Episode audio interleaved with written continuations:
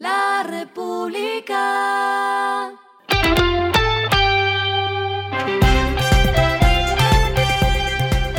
Al final de la jornada, esto es lo que debes saber sobre el comportamiento de los negocios, las finanzas y la economía. Las movidas de hoy fueron.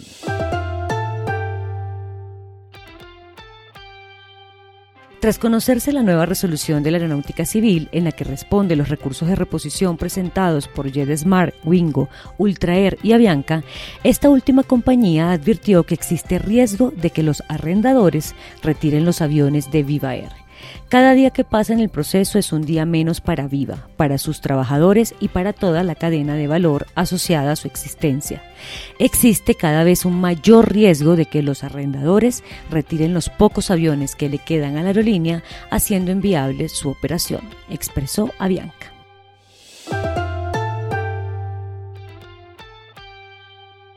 Con una inversión inicial de 500 mil dólares en la primera etapa, la compañía energética española IM2 Solar, socia de Enel y con presencia en Chile, está dando sus primeros pasos en su plan de expansión por Latinoamérica y escogió a Colombia como su primer destino, según informó en Chile el medio aliado RIPE Diario Financiero.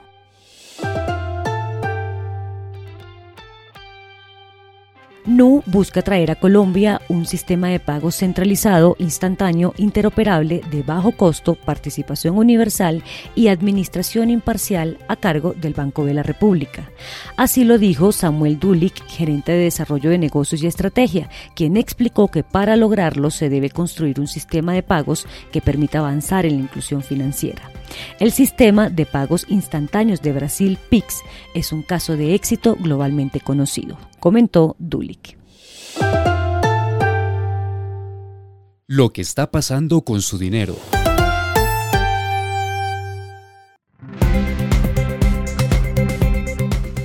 En la tercera jornada de esta semana, el dólar cerró a 4.546,91 pesos en promedio, con un alza de 60,31 pesos frente a la TRM, que para hoy estaba en 4.486. Durante la mañana alcanzó un mínimo de 4.459 y un máximo de 4.670 pesos. Sumado a esto, según datos de la plataforma ZFX, en Next Day la moneda a las 3 y 10 de la tarde se ubicó en 4.650 pesos, mostrando un alza de aproximadamente 250 pesos en la semana, movimiento que se da minutos después de las renuncias protocolarias registradas hoy en los ministerios. Afectó principalmente la del ministro de Hacienda, José Antonio Campo, quien será sustituido por Ricardo Bonilla, el que hasta ahora era presidente de Findeter.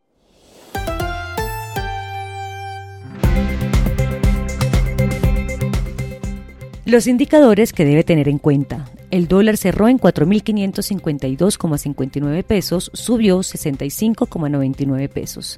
El euro cerró en 4.925,17 pesos, bajó 18,75 pesos.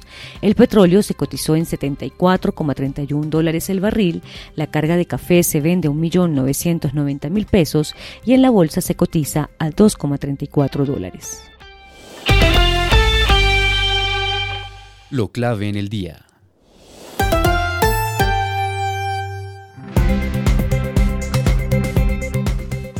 Hacienda, Agricultura, Interior, Salud, Ciencia, TIC y Transporte, además del DAPRE, son las carteras que tendrán un nuevo ministro en el despacho a partir de mañana, según lo informó el presidente Gustavo Petro por su cuenta de Twitter hace pocas horas.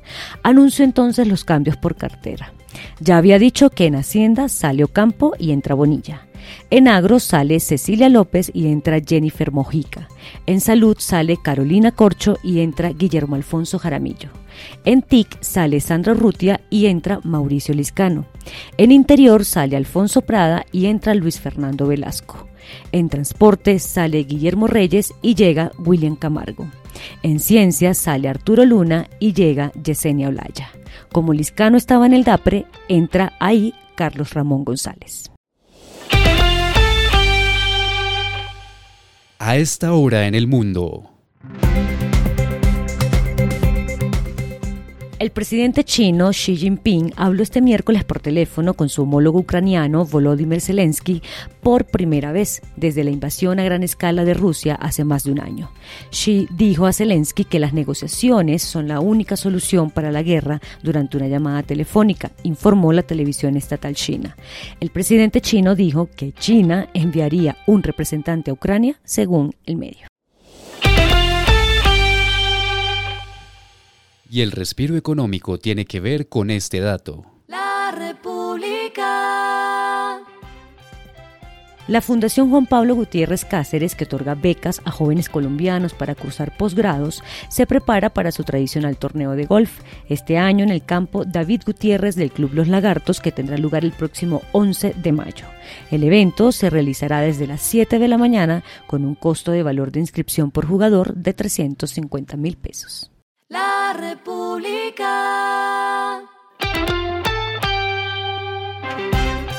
Y finalizamos con el editorial de mañana, poner el café en el lugar que se merece.